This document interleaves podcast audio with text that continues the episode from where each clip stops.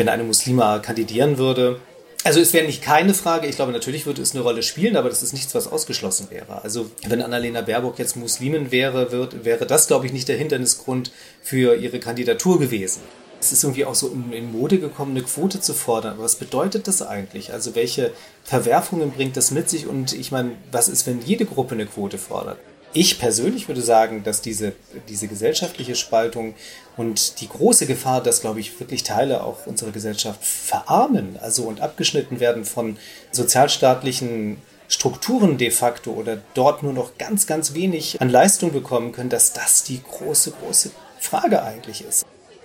Herzlich willkommen. Mein Name ist Daniel Fürk und bevor wir gleich rüber an unseren heute Corona-bedingt wieder virtuellen Bartresen gehen, möchte ich kurz unseren heutigen Gast vorstellen. Konstantin Schreiber ist Journalist und Autor. Er ist das neue Gesicht der Tagesschau. Seit Januar sehen wir ihn regelmäßig in den 20 Uhr Nachrichten. In seinem neuesten Roman Die Kandidatin hat er sich mit Vielfalt in unserer Gesellschaft beschäftigt und mit der Frage, was denn passiert, wenn Vielfalt auf einmal zur Staatsdoktrin wird. Der Ausnahmejournalist spricht fließend Arabisch, ist Medienstar in Ägypten und Grimme-Preisträger. Ich freue mich auf ein Gespräch über Journalismus, den Islam und Vielfalt in unserer Gesellschaft. Bevor wir aber gleich in das Gespräch starten, noch eine Bitte. Wenn dir Gin Talk gefällt, klicke bitte auf den Abonnieren-Button bei Spotify, Apple Podcasts oder wo auch immer du uns gerade zuhörst. Gerne auch bei Instagram. Nun aber viel Spaß beim Zuhören und schön, dass ihr alle wieder mit dabei seid. Zwei Menschen, eiskalte Drinks und eine Menge Zeit für ein persönliches Bargespräch. Herzlich willkommen an unserem Bartresen. Herzlich willkommen zu einer neuen Folge Gin and Talk. Mach es dir gemütlich, lehn dich zurück und tauche ein in die verrucht düstere Atmosphäre unserer Studiobar.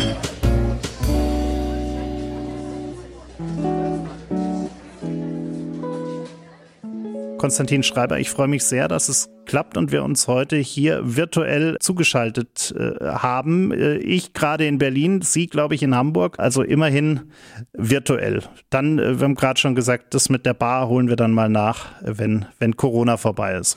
Ja, komme ich gerne nach München, ist ja auch eine schöne Stadt. Absolut. Äh, waren Sie ja, glaube ich, auch mal eine Zeit lang, richtig? Nee, in Bayern. Also ich habe in, in Passau studiert, Jura studiert und von da aus, naja gut, war München schon dann irgendwie der nächstgrößte Bezugspunkt, würde ich sagen. Aber trotzdem ganz um die Ecke war es dann irgendwie auch wieder nicht. Ne? Also ich glaube, so zwei, zweieinhalb Stunden hat man immer gebraucht.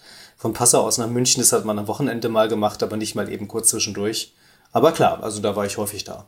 Jetzt war ja eigentlich ihre Karriere gar nicht so vorbestimmt. Also Journalismus war ja jetzt nicht das Thema, äh, dass sie ihr ganzes junges Leben, sage ich mal, äh, als, als Jugendlicher, also viele spätere Journalisten haben ja schon irgendwie als Kind und Jugendlicher diese Faszination für, für Medien und Journalismus.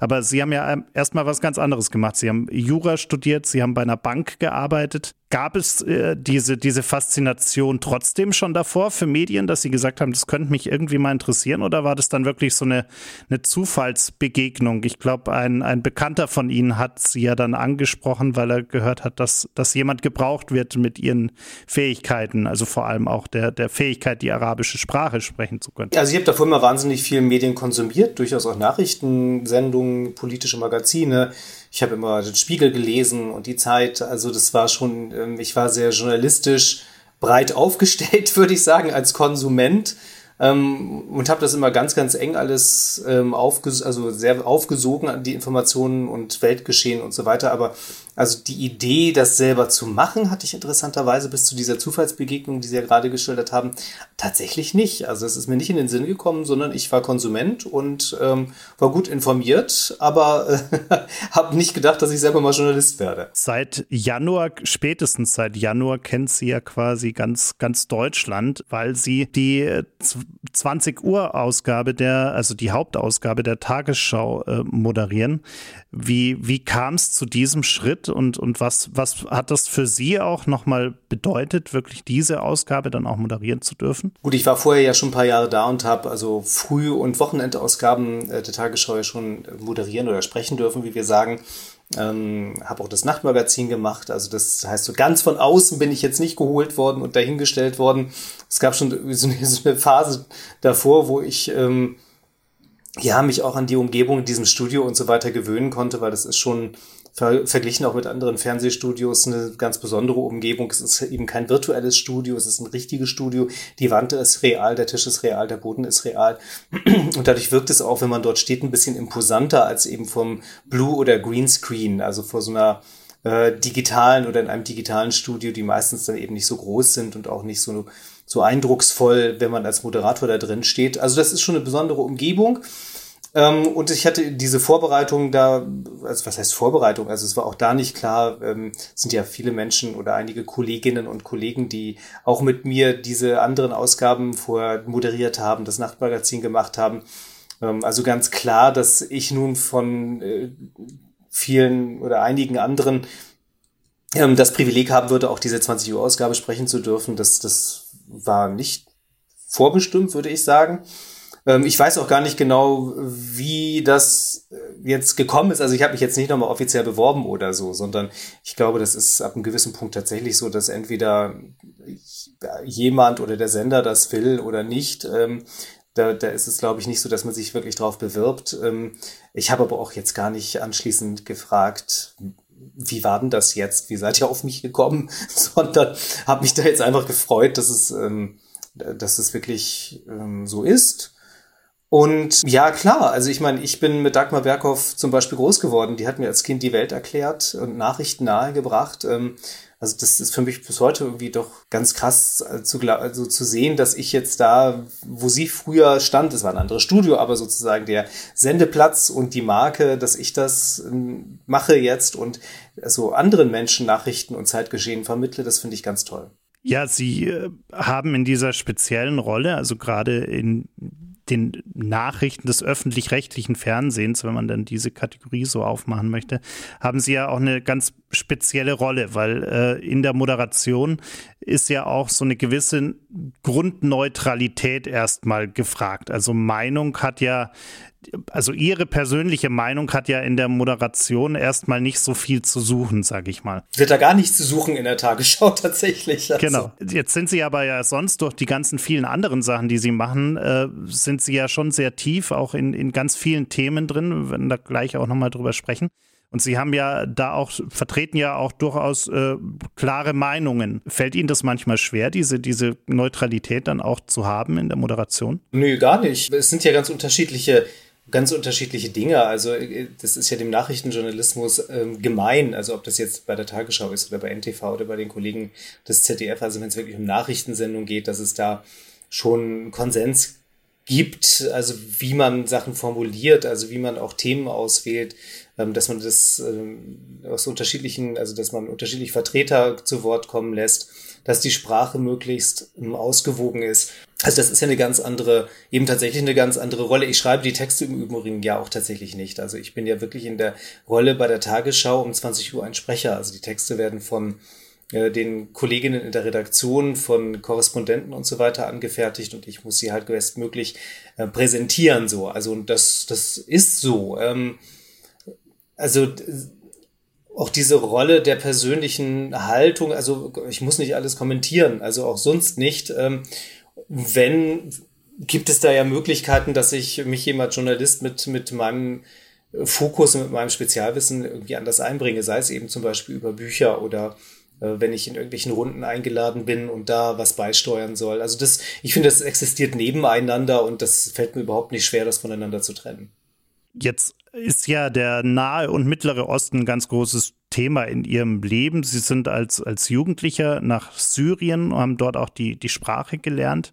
Ähm, was hat das damals mit Ihnen gemacht? Also war diese Faszination für diese Region äh, direkt schon äh, da oder hat sich das über die Zeit dann auch vor Ort entwickelt? Also sie war schon da, als ich dann da ankam. Das war so ein bisschen zufällig, weil das jetzt nicht von langer Hand sozusagen geplant gewesen ist, sondern ich bin über Bekannte von meinen Eltern, die mich eingeladen haben, bei ihnen sozusagen als Gastfamilie zu leben, dorthin gekommen. Und das war schon von der Landung in Damaskus am Flughafen sofort, dass ich das wahnsinnig, ähm, dass es mich wahnsinnig in Beschlag genommen hat und fasziniert hat. Ich wusste davor jetzt nicht so unglaublich viel über die Region und die Kultur und auch die politischen Zusammenhänge. Und da bin ich eingetaucht in eine Welt, die irgendwie ja doch eigentlich geografisch relativ nah ist, aber ähm, eben noch bei uns tatsächlich aufgrund der Vielfältigkeit und des Facettenreichtums auf allen Ebenen vielleicht nicht so ganz ähm, realistisch greifbar ist für viele und dass ich auch so ein bisschen meine Rolle als Journalist dazu beizutragen, das, das mit möglichst vielen Perspektiven verständlich zu machen. Ich habe das äh, ähm, Nathalie äh, Amiri in einer der letzten Folgen schon gefragt, weil ich gesagt habe, wir haben äh, gerade hier im Westen, wenn man das dann so sagen möchte, immer so ein äh, ja leicht verschobenes Bild von dieser Region, weil gerade die äh, Problemländer dort in Anführungsstrichen ähm, kennen wir eigentlich vor allem aus den Nachrichten. Wir kennen vor allem die, die großen äh, Probleme, die dort immer wieder auftreten.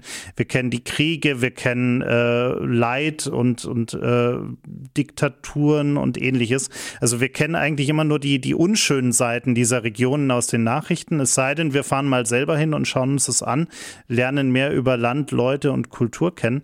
Wie ging es Ihnen damals? Hatten Sie auch äh, so ein, ja, eine gewisse vorgeprägte Meinung von diesem Land, die dann oder von diesen, von dieser Region, die dann quasi bei ihrem ersten Be Besuch dann auch relativ schnell äh, ins, ins rechte Licht gerückt wurde, sozusagen? Mm, also ich muss sagen, dass ich von Syrien selbst so als Land, als Staat, bevor ich dahin gekommen bin, also als 18-Jähriger, als irgendwie ähm, tatsächlich nicht wirklich eine konkrete Vorstellung hatte. Also vielleicht kam das mal im Geschichtsunterricht vor, aber dann eher, sagen wir, aus, ähm, aus der Zeit der Antike, ja. Und jetzt nicht als ähm, Gegenwartsgeschichte oder, oder, oder nahe Geschichte. Ähm, vielleicht, wenn man das ein bisschen weiter in Bezug auf die arabische Welt, ich glaube, also ich war ja bei einer christlich-syrischen Familie, die Christen, die zumindest vor dem Bürgerkrieg mindestens zehn Prozent auch der syrischen Bevölkerung ausmachten. Ähm, das war mir so nicht bewusst, dass es doch diese in Ägypten, Libanon, in Syrien diese großen christlichen Minderheiten gab und gibt. Ähm, also ich verband doch den Nahen Osten, also den, die arabische Welt doch viel mehr mit, äh, der, mit dem Islam. Ja, da hatte also da doch eher die Vorstellung, das ist irgendwie sehr, sehr einheitlich islamisch geprägt und habe durch diesen Aufenthalt bei dieser christlichen Familie doch auch eine ganz andere Seite kennengelernt. Also wir sind halt sonntags auch immer in die Kirche gegangen, wir haben Ausflüge gemacht zu Klostern, zu Wallfahrtsorten, ähm, haben uns biblische Stätten angeschaut, also haben natürlich auch irgendwie muslimisches Leben kennengelernt aber das war, ähm, das war interessant, weil das fühlte sich jetzt nicht, ähm, wie soll man sagen, muslimisch-arabisch an, wie man das vielleicht ähm, tatsächlich so ein bisschen klischeehaft im Kopf hat, sondern das hätte auch in, in Süditalien oder Spanien sein können. Also auch die Frauen, also natürlich haben die keinen Schleier getragen. Also die kleideten sich ganz westlich. Jetzt habe ich das Syrien ohnehin nicht als besonders religiöses Land erlebt, weil auch die Regierung, also die Baath-Partei, äh, sich als sozialistisches Regime bezeichnet hat und äh, Christen und, und auch Gleichberechtigung, also so, wenn man so will, also zumindest ähm, auch Frauen in bestimmte Positionen gehoben hat. Also ich war eher überrascht, wie, na, säkular ist auch wieder übertrieben, aber wie wenig islamisch geprägt Syrien zu der Zeit, als ich das erste Mal da war und später aber auch noch ähm, eigentlich war. Also das, ähm, das war, glaube ich, das war, glaube ich, wirklich so ein Überraschungsmoment. Mm, aber das ist eben auch Syrien, das ist eben auch, glaube ich, zum Teil im Libanon der Fall. Als ich dann in Ägypten war später, da habe ich zum Beispiel viel mehr gemerkt, dass, ähm, also auch da gibt es eine große christliche Minderheit, aber die ist nicht so präsent. Zumindest habe ich sie nicht als so präsent erlebt, als ich da war, wie in Syrien, insbesondere in Damaskus, wo gerade die Oberschicht sehr christlich geprägt ist und auch äh, viele Christen sehr wichtige Posten inne hatten.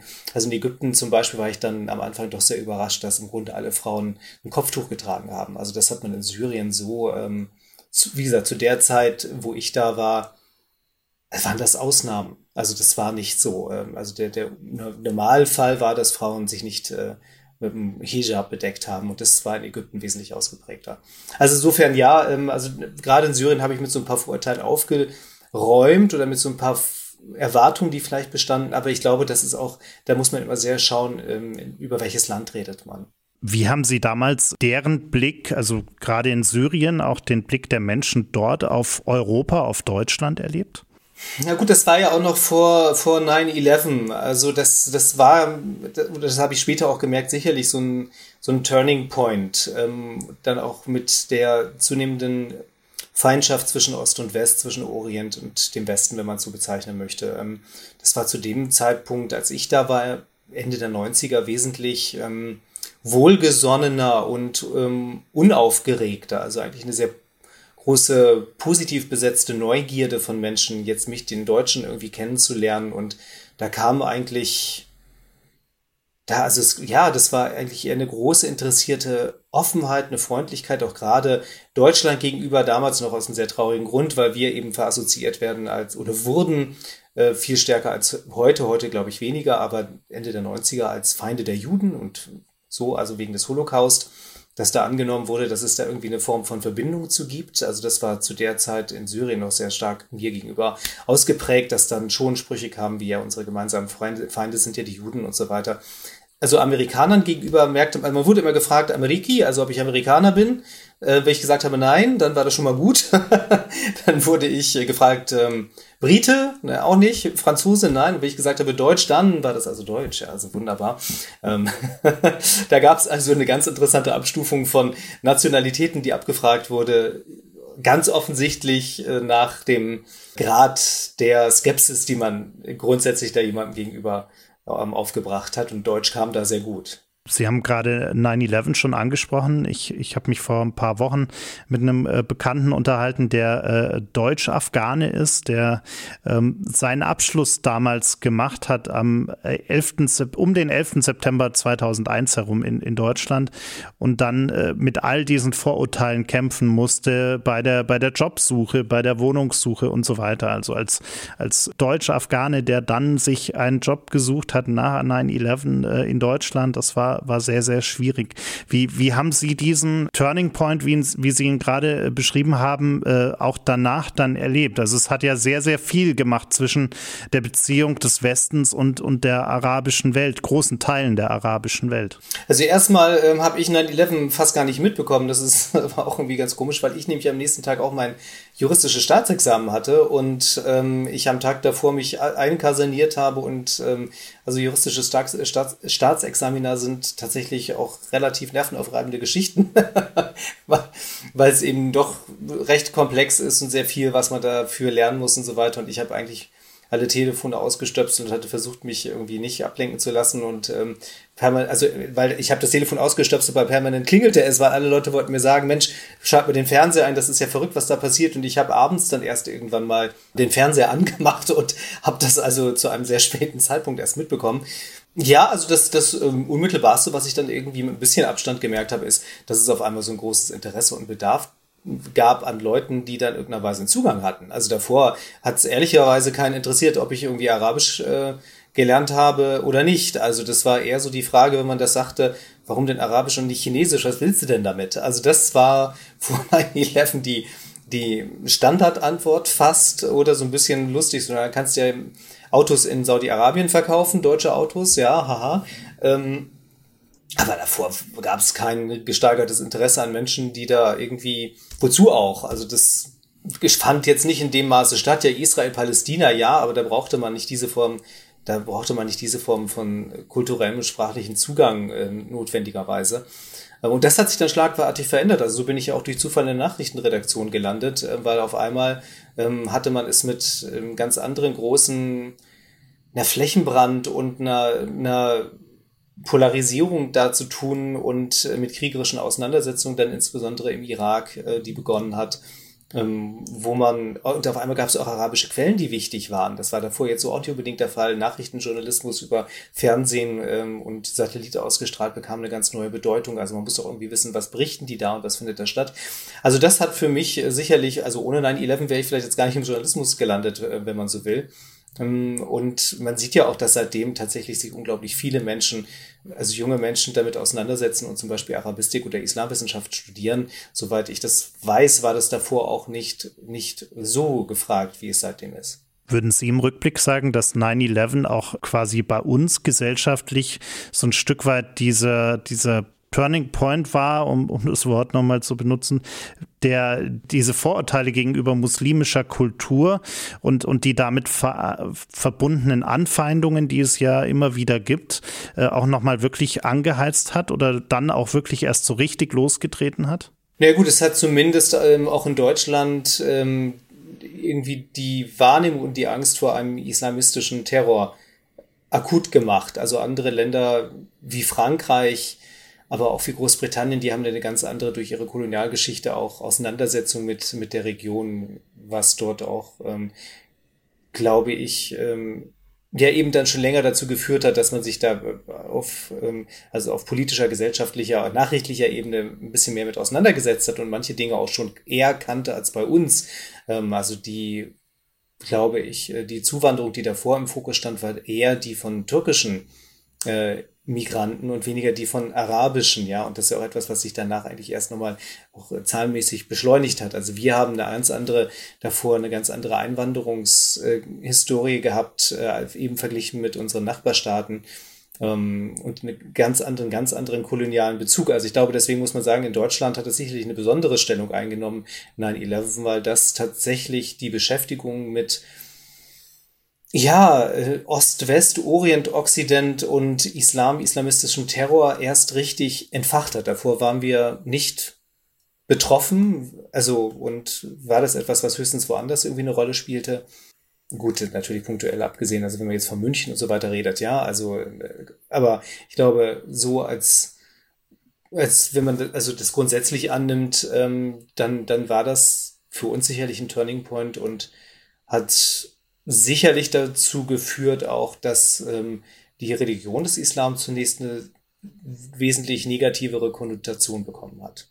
Sie haben sicher auch in Ihren äh, Büchern, auch in den Sachbüchern, die Sie geschrieben haben, zu dem Roman komme ich gleich nochmal genauer, äh, aber in den Sachbüchern haben Sie sich ja auch sehr intensiv mit dem Islam äh, beschäftigt und äh, auch versucht, unterstelle ich jetzt zumindest mal, und versucht so ein bisschen Aufklärung zu betreiben, was auch die Unterscheidung zwischen dem Islam und, und radikaleren Ausprägungen davon oder islamistischen Ausprägungen davon angeht. Ist das etwas, wo wir uns immer noch sehr, sehr schwer tun, zu verstehen, wo man da auch Grenzen zieht, weil, weil wir uns einfach viel zu wenig damit beschäftigen hier, in, gerade auch in Deutschland? Also ich habe immer das Gefühl, es hat sich eigentlich noch nie wirklich jemand mit dem Islam auseinandergesetzt, außer jetzt Menschen, die das aus, aus beruflichen oder persönlichen Gründen tun. Aber in der, in der Breite der Gesellschaft haben wir eigentlich keine Ahnung, was, was der Islam wirklich ist und werfen alles irgendwie so in einen Topf äh, und, und fühlen uns dann äh, so nach dem Motto, was wir nicht kennen, das mögen wir nicht. Und dann gibt es da ja auch noch diese Attentäter und alles ist irgendwie so ein, ein, ein Topf. Ja, das weiß ich, das weiß ich nicht. Das würde ich schon vielschichtiger sehen. Also, ich meine, was jetzt den allgemeinen Kenntnisstand über die Religion des Islam angeht, pff, ja, also äh, was, was Suren sind und wie viele es gibt und was da drin steht und, und was Glaubensgrundsätze sind und äh, wie Muslime was denen wichtig ist oder keine Ahnung. Also das kann man, glaube ich, in der Tat bei einer Minderheit der Menschen abfragen und wird irgendwie in Form von hieb- und stichfester Antwort bekommen. Das glaube ich aber ist bei anderen Religionen ja genauso. Also selbst beim Christentum, ähm, also wenn man sich teilweise mit Leuten unterhält, die vielleicht sogar getauft sind äh, und dann was, also ich war auf einer katholischen Schule, ich bin jetzt selber nicht äh, wirklich religiös, aber ich glaube, dadurch habe ich ein bisschen was mitbekommen und wenn man dann manchmal mit so Leuten äh, aus dem Umfeld, also Freunden spricht, ähm, kann man sich auch wundern, wie wenig Kenntnisse da auch über christliche Dinge vorhanden ist. Also ich glaube, das ist eher eine Sache, dass Religion bei uns doch in der Breite insgesamt doch sehr, also säkularisiert ist bis dahin, dass es einfach sehr viele Menschen gibt, die mit Religion sehr wenig Kontakt haben oder da relativ wenig mit anfangen können. Ist meine Wahrnehmung. Ne? Und dann gibt's ja aber natürlich schon Menschen, die sich damit beschäftigen oder die zumindest medial auch Dinge konsumieren und aber sehr schnell, das ist so meine Wahrnehmung und das habe ich ja zum Beispiel auch in dem Roman jetzt eher dann verarbeitet, dazu neigt, irgendetwas, ähm, wie soll man sagen, pauschal schlecht zu finden, ja, oder ähm, pauschal irgendwie sehr gut zu finden und, und mögliche Probleme und Widersprüche eher auszublenden. Und das, also das ist, ähm, ja, also vor dem Hintergrund eben auch einer gesellschaftlichen Polarisierung zwischen links und rechts äh, zunehmend irgendwie schwieriger wird, da auch eine Nuancierung ähm, zu bringen. Also, dass man irgendwie schon sagen kann, keine Ahnung, also ja, der Islam ist, ist da, er ist auch Teil unserer Gesellschaft, ähm, aber, ja, ähm, also viele sind säkular, es gibt viele Formen des Zusammenlebens und Begegnungen, die sind positiv, aber es gibt auch einige Dinge, da muss man mal drüber sprechen, weil das ist nicht irgendwie hilfreich. So, also so ein Satz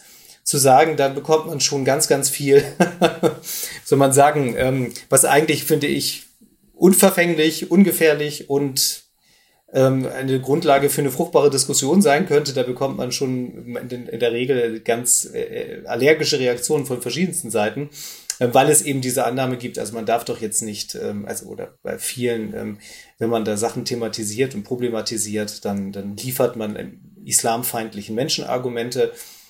Und andererseits dann, wenn man das nicht tut, also wenn man Positivbeispiele bringt, was wir und was ich auch durchaus ja schon mache in meiner Arbeit, dann heißt es, wir würden irgendwie Probleme ausblenden. Also es ist, es ist ein schwieriges Feld, um sich da journalistisch tatsächlich ähm, zu betätigen. Aber wie gesagt, ich glaube inzwischen so, es ist nicht so, dass es keinen in Deutschland gibt, der sich mit dem Islam oder also auch viele Menschen im Alltag nicht auskennen oder sich damit nicht beschäftigen.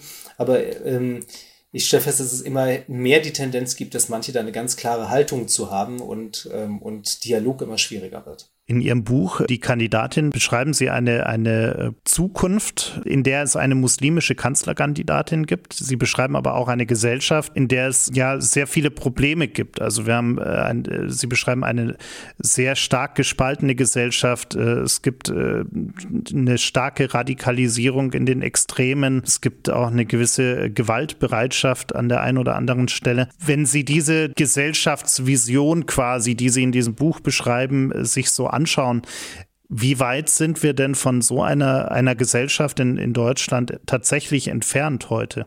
Und welche Parallelen würden Sie ziehen zu dem, was wir, was wir heute schon sehen? Also ich habe an anderer Stelle mal gesagt, man hat ja heute schon das Gefühl, die Heizung ist auf vier und ich drehe sie in dem Roman auf fünf. Also ich drehe schon Dinge weiter, äh, überspitze sie auch teilweise eben mit satirischen Zügen, aber es ist eben nicht Lichtjahre davon entfernt. Es ist schon relativ nah dran. Aber es kommt sicherlich auf die einzelnen Aspekte an, wo, die man aus dem Roman nehmen kann. Also es ist einerseits natürlich diese Figur der muslimischen Kanzlerkandidatin, da würde ich zum Beispiel sagen, das wäre schon heute gar keine Frage mehr, glaube ich. Also wenn eine Muslima kandidieren würde, also es wäre nicht keine Frage, ich glaube natürlich würde es eine Rolle spielen, aber das ist nichts, was ausgeschlossen wäre. Also wenn Annalena Baerbock jetzt Muslimin wäre, wird, wäre das, glaube ich, nicht der Hindernisgrund für ihre Kandidatur gewesen. Also ich glaube, da ist eher der Grund, dass es noch nicht so weit ist, wenn man will, dass durch die Einwanderungsgeschichte, die ja jetzt noch nicht so lange zurückreicht, noch nicht so viele Menschen muslimischen Glaubens letztlich hierarchisch an der Stelle sind,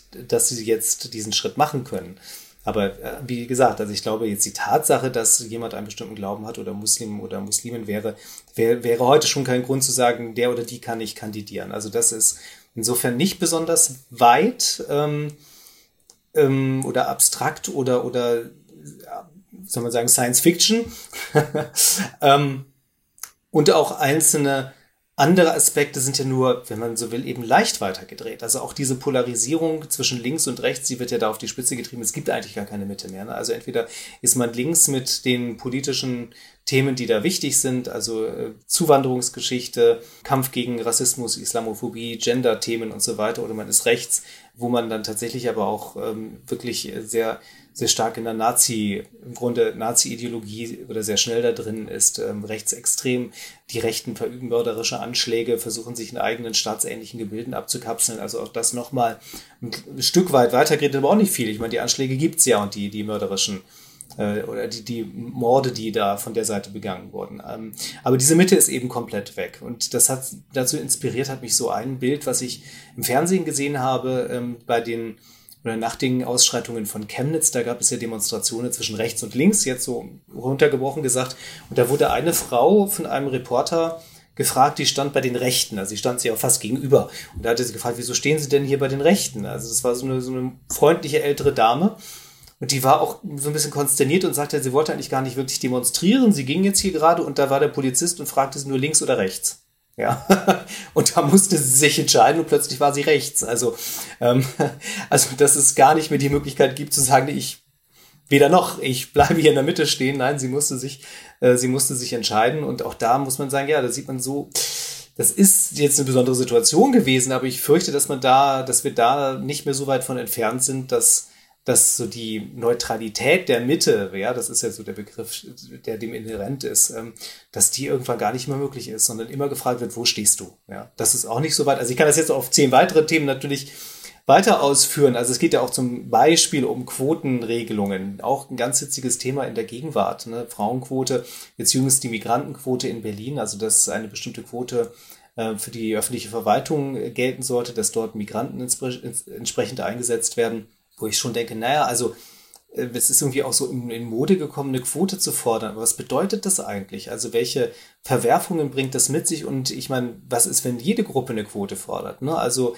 keine Ahnung, Frauen mit Kopftuch, die ja auch eben äh, nach allem, was wir wissen, minder unterprivilegiert sind, können wir auch sagen, ja, die brauchen auch eine Quote, um empowered zu werden. Menschen mit Behinderung. Also ich, tatsächlich irgendwie sehr wenig sichtbar, ja. Also wieso dann nur eine Frauenquote? Wieso nicht eine Mensch, eine Quote für Menschen mit Behinderung. Also das ist ähm, inzwischen finde ich gar nicht mehr so die Frage, ja, was bedeutet das denn dann? Also ganz konkret, wer beschreibt denn, also oder zwei Dinge was ist denn, wenn ich einfach behaupte, ich habe einen Migrationshintergrund? Ja, will, will man mir denn nachweisen, dass ich keinen habe? Ich jetzt.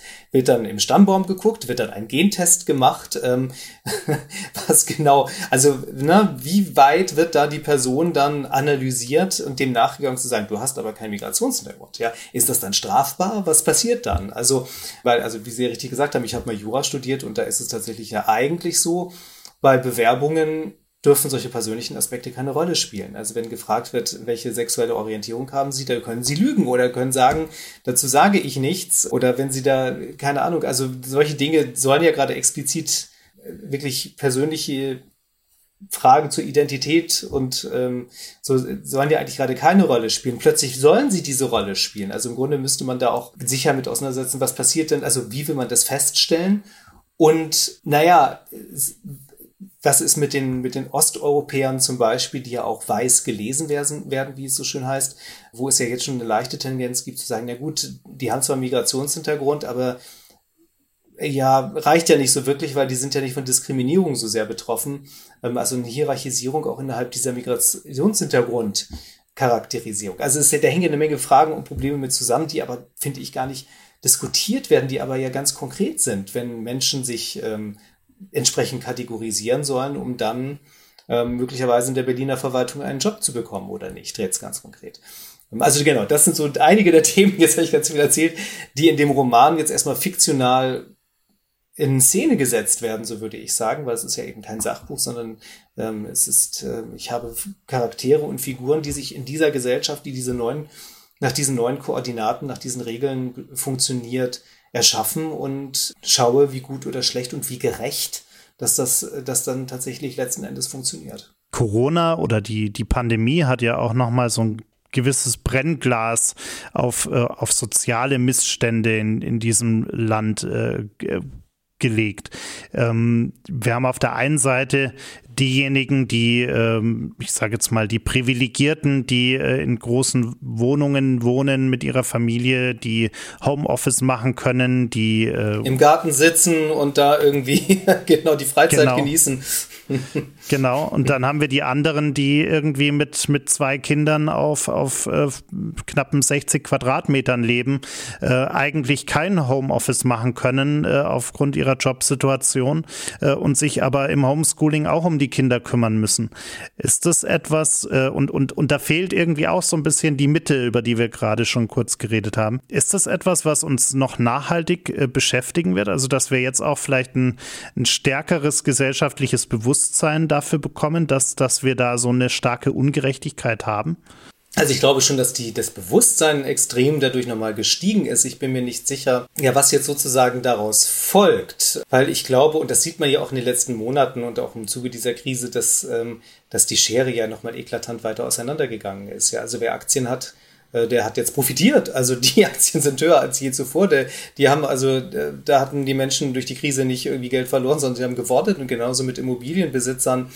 Ja, also wer was hat, der hat jetzt mehr als zuvor, ja. Und andererseits haben sie Menschen, die, die eben tatsächlich, also gerade freischaffende Künstler, Selbstständige, in, in jetzt nicht sagen wir, also in Berufen, die unglaublich äh, viel Geld ähm, schon zurücklegen konnten, die da ungleich heftigererweise getroffen sind und eben das nicht kompensieren konnten durch sozusagen Gewinne, ähm, Buchgewinne. Jetzt, ich habe gerade Immobilien und Aktien genannt. Also das ist nochmal, ich glaube, auf ganz, ganz dramatische Weise auseinandergegangen ist. Ich meine, in München kennen Sie das ja, im Zweifel. Hier in Hamburg hat man das auch gesehen, also wie da die Immobilienpreise im vergangenen Jahr in die Höhe geschnellt sind, ja, und das aber auch deutlich macht, es gibt sehr, sehr viele Menschen, die sehr viel Geld haben, denen es nichts ausmacht, für 100 Quadratmeter auch irgendwie 1,6 Millionen zu zahlen, ja, also ähm, gleichzeitig haben Sie sehr, sehr viele Menschen, die man in der Stadt sieht, wo man weiß, die werden sich im Leben, im Leben keine, äh, keine Wohnung leisten können. Also das ist, das war vorher schon tendenziell so, das ist ja noch viel, viel schlimmer geworden. Ich weiß aber nicht, ob daraus jetzt, sagen wir sozusagen, ein gesellschaftliches Bewusstsein gerade erwächst, das irgendwie wieder zurückzudrehen. Wäre ja irgendwie schön, wenn man da mal drüber reden könnte, ja. Also was ist dazu eigentlich notwendig, weil da verhärten ja auch eher die Fronten, dass gesagt wird, also man muss irgendwie Dinge, Leute enteignen, man muss es also wegnehmen und umverteilen ich habe dann etwas jetzt konkret bei, bei Immobilien etwas differenziertere Sicht zum Beispiel auch drauf. Ja, also dass man, ich meine, man hat in den letzten Jahren äh, durch staatliche Wohnungsgesellschaften veräußert, in Berlin zum Beispiel zum Spottpreis. Und das ist eigentlich, finde ich, eine ganz urstaatliche Aufgabe, auch dafür zu sorgen, dass es einen Wohnungsbau gibt, der sich an Menschen richtet, die eben nicht Millionen dafür ausgeben können. Das ist das, das mag man gut oder schlecht finden, wenn es Luxuswohnungen gibt, aber ich finde, genauso wie irgendwie Krankenversorgung, Ausstattung von Schulen und so weiter, ist es eigentlich in einer sozialen Marktwirtschaft eine politische, eine staatliche Aufgabe, dafür zu sorgen, dass es bezahlbaren Wohnraum gibt. Und zwar nicht durch Enteignungen, sondern, ich meine, wir zahlen alle Steuern. Also es gibt ja Geld. Also es gibt ja für sehr viele Projekte Geld, wie ich gerade auch wieder sehe.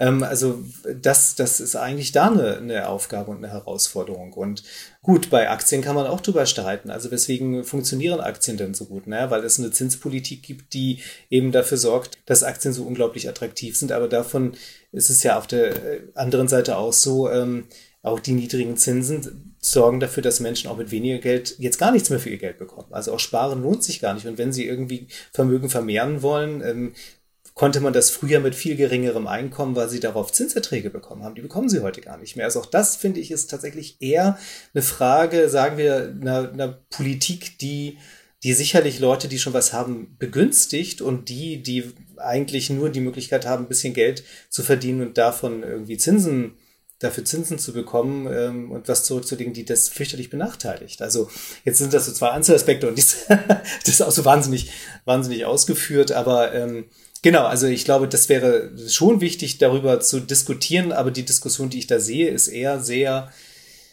genauso wie Mietendeckel, aber das, das will ich jetzt gar nicht durchdeklinieren. Also sehr plakativ und so, dass ich sagen würde, ja, das vordergründig mag das gut klingen, aber es kittet, glaube ich, nicht Ungerechtigkeiten, sondern äh, kleistert, kleistert vielleicht Probleme zu, die dann aber sich vielleicht noch verstärken. Diese Schere, die da immer weiter auseinandergeht, das ist ja ein Prozess, der uns seit, seit vielen, vielen Jahren in dieser verschärften Form beschäftigt, wenn nicht gar seit Jahrzehnten. Glauben Sie denn, dass es eine realistische Chance gibt, diesen, diesen Prozess irgendwie wieder in den Griff zu bekommen? Oder sind wir da nicht eigentlich ein Stück weit äh, auf einer Einbahnstraße, die nicht zuletzt dann vielleicht irgendwann auch zu äh, einer, einer weiteren Verschärfung äh, der Heizungsstufe, von der Sie gerade gesprochen haben, zu den Szenarien in Ihrem Buch dann auch führen wird? Ja, ich würde sagen, das ist eigentlich die größte Herausforderung, vor der wir stehen. Also ich will jetzt nicht irgendwie irgendwie Klimakrisen und identitätspolitische Fragen herunterspielen. Also sie haben ja alleine dadurch, dass wir sie so intensiv diskutieren,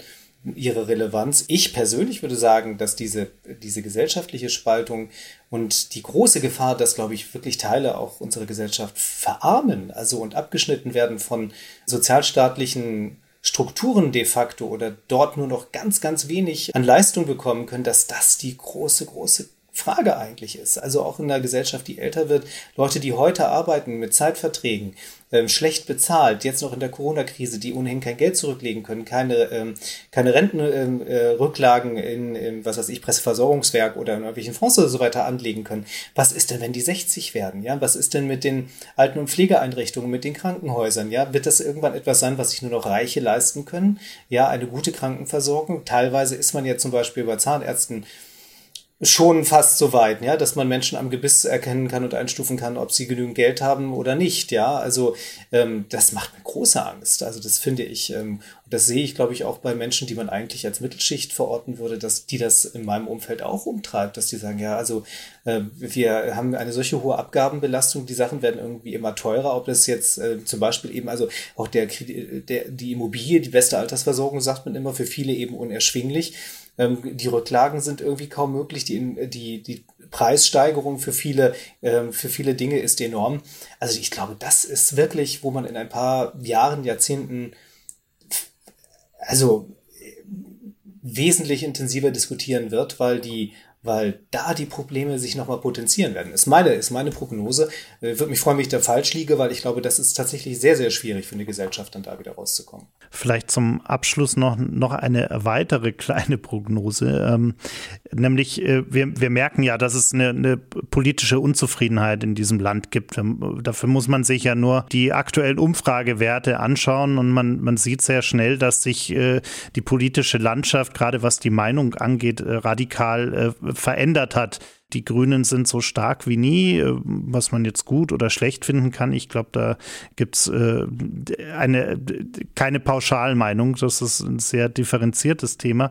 Aber ähm, die Frage ist ja, wir, wir laufen auf die Bundestagswahl zu im September, ähm, haben jetzt noch ein paar Wochen. Glauben Sie, dass sich diese, diese Meinungs, dieses Meinungsbild, dieses politische Meinungsbild wieder ein Stück weit zurückdrehen wird auf, auf ein gewohntes Meinungsbild bis dahin? Also wenn es dann wirklich an die Wahlurne geht oder dass wir da wirklich eine nachhaltige Veränderung sehen, zumindest bis zur Wahl, also inklusive der Wahl? Tja, das ist so mit so Zukunftsvorhersagen immer so eine Sache. Also, ähm, Nee, ich wage da tatsächlich keine Prognose. Also ähm, man sieht ja jetzt auch in den letzten Tagen, dass zumindest auch bei Annalena Baerbock nach dem ersten sehr, sehr großen Hype einige kritische Fragen gestellt werden von Seiten der Journalisten, was ja und der Medien, was ja auch richtig ist. Also deswegen kann ich so gar nicht abschätzen, inwieweit diese Strahlkraft, die ja alleine sie, dadurch, dass sie ja als junge Frau gegenüber den beiden älteren Mitbewerbern irgendwie auch positiv sicherlich auffällt, also allein durch ihr Auftreten und, und das Profil, was sie mitbringt, inwieweit das, ähm, also diese Strahlkraft sich jetzt bis September noch so weit tragen wird. Ähm, kommt ja auch mal drauf an, welche Fehler machen auch die beiden anderen. Was passiert denn noch? Was passiert mit der Corona-Krise? Ist die jetzt wirklich dann im Sommer vorbei? Ist dann jeder geimpft? Also da sind so viele Faktoren. Ich glaube, das wird vielleicht der spannendste Bundestagswahlkampf, den es jemals gab, weil es, ich finde, so vollkommen offen ist was ja immerhin viel Stoff für Journalisten bietet und äh, uns alle äh, spann mit Spannung auf den September blicken lässt. Genau. Ich danke Ihnen sehr für die Zeit und, und die äh, vielen Einblicke. Ja, danke Ihnen. Wunderbar. Das war's leider schon. Die letzte Runde ist ausgetrunken, das Gespräch zu Ende. Vielen Dank fürs Zuhören. Bitte nimm Rücksicht auf die Nachbarn und sei leise, wenn du die Bar verlässt aber vergiss auf keinen Fall den Abonnieren-Button zu klicken.